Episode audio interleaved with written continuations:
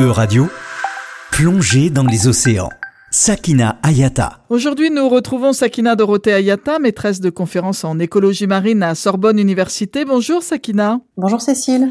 Sakina, pour votre dernière chronique avant la pause estivale, vous allez nous parler de ce que nous dit le GIEC, le groupement d'experts intergouvernemental sur l'évolution du climat. Oui, en effet. Je vous ai déjà parlé de l'impact du changement climatique sur les océans et les écosystèmes marins.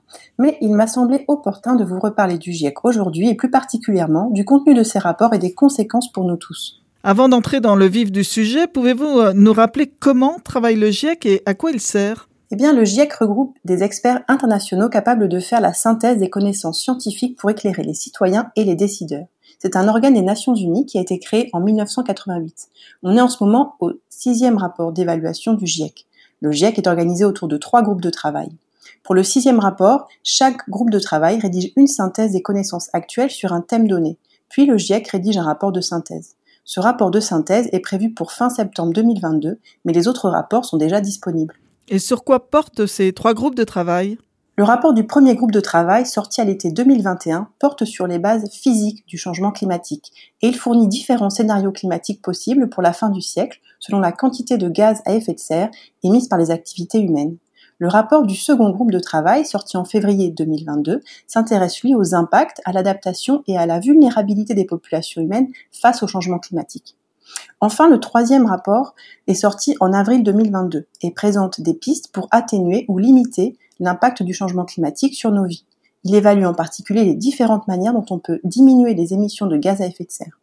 Le rapport de synthèse attendu pour l'automne fera donc la synthèse de ces trois rapports, mais aussi de trois rapports spéciaux, dont un sur les océans. Et que nous disent ces rapports alors, Sakina Ayata Eh bien que maintenant il n'y a plus de doute, hein, le changement climatique auquel on assiste aujourd'hui est directement dû aux activités humaines. Mais la bonne nouvelle, c'est que si on s'y met maintenant, il est encore temps d'agir pour diviser par deux nos émissions de gaz à effet de serre d'ici 2030 et ainsi limiter le réchauffement global moyen à 1,5 degré à la fin du siècle, et respecter ainsi l'accord de Paris. Pour ça, il faut limiter de 43% les émissions de gaz à effet de serre et en particulier réduire d'un tiers nos émissions de méthane. Ce que nous disent les scientifiques et les experts du GIEC, c'est que ces réductions doivent avoir lieu maintenant et être drastiques. Et comment faire pour ça? Eh bien, ce que le GIEC indique, c'est que les politiques mises en place actuellement pour limiter le changement climatique sont insuffisantes, car ces politiques nous conduisent vers un monde de plus 3,2 degrés.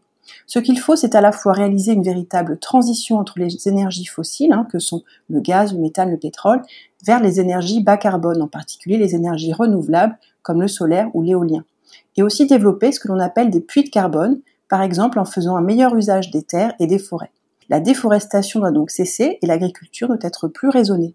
Il est aussi crucial d'améliorer l'isolation thermique des bâtiments, transformer l'organisation de nos villes et réorienter les capitaux vers la transition énergétique et climatique. Et à l'échelle individuelle alors? Eh bien, ce que nous dit le GIEC, c'est aussi que, en plus des changements systémiques nécessaires, nous pouvons chacun et chacune contribuer à l'échelle individuelle. Alors certes, aujourd'hui, les 10% de ménages qui émettent le plus, hein, c'est-à-dire les 10% les plus riches, émettent entre 36% et 45% des gaz à effet de serre. Donc Cécile, si vous avez un jet privé ou un yacht, eh bien il faut arrêter de les utiliser. Mais blague à part, en adaptant nos modes de vie pour les rendre plus sobres et durables, chacune et chacun doit contribuer. Ça passe par moins utiliser la voiture et davantage prendre des transports en commun ou le vélo, diminuer drastiquement nos voyages en avion, manger moins de viande et consommer de manière plus responsable et locale. Et puis, si le cœur vous en dit, parlez-en autour de vous pour faire passer le message, comme je le fais maintenant. Merci euh, Sakina. Et pour précision, mes vacances se feront à pied euh, cet été. en tous les cas, merci pour cette saison à Sakina. Et puis rendez-vous à la rentrée. Oui, rendez-vous à la rentrée. Au revoir Cécile et bel été.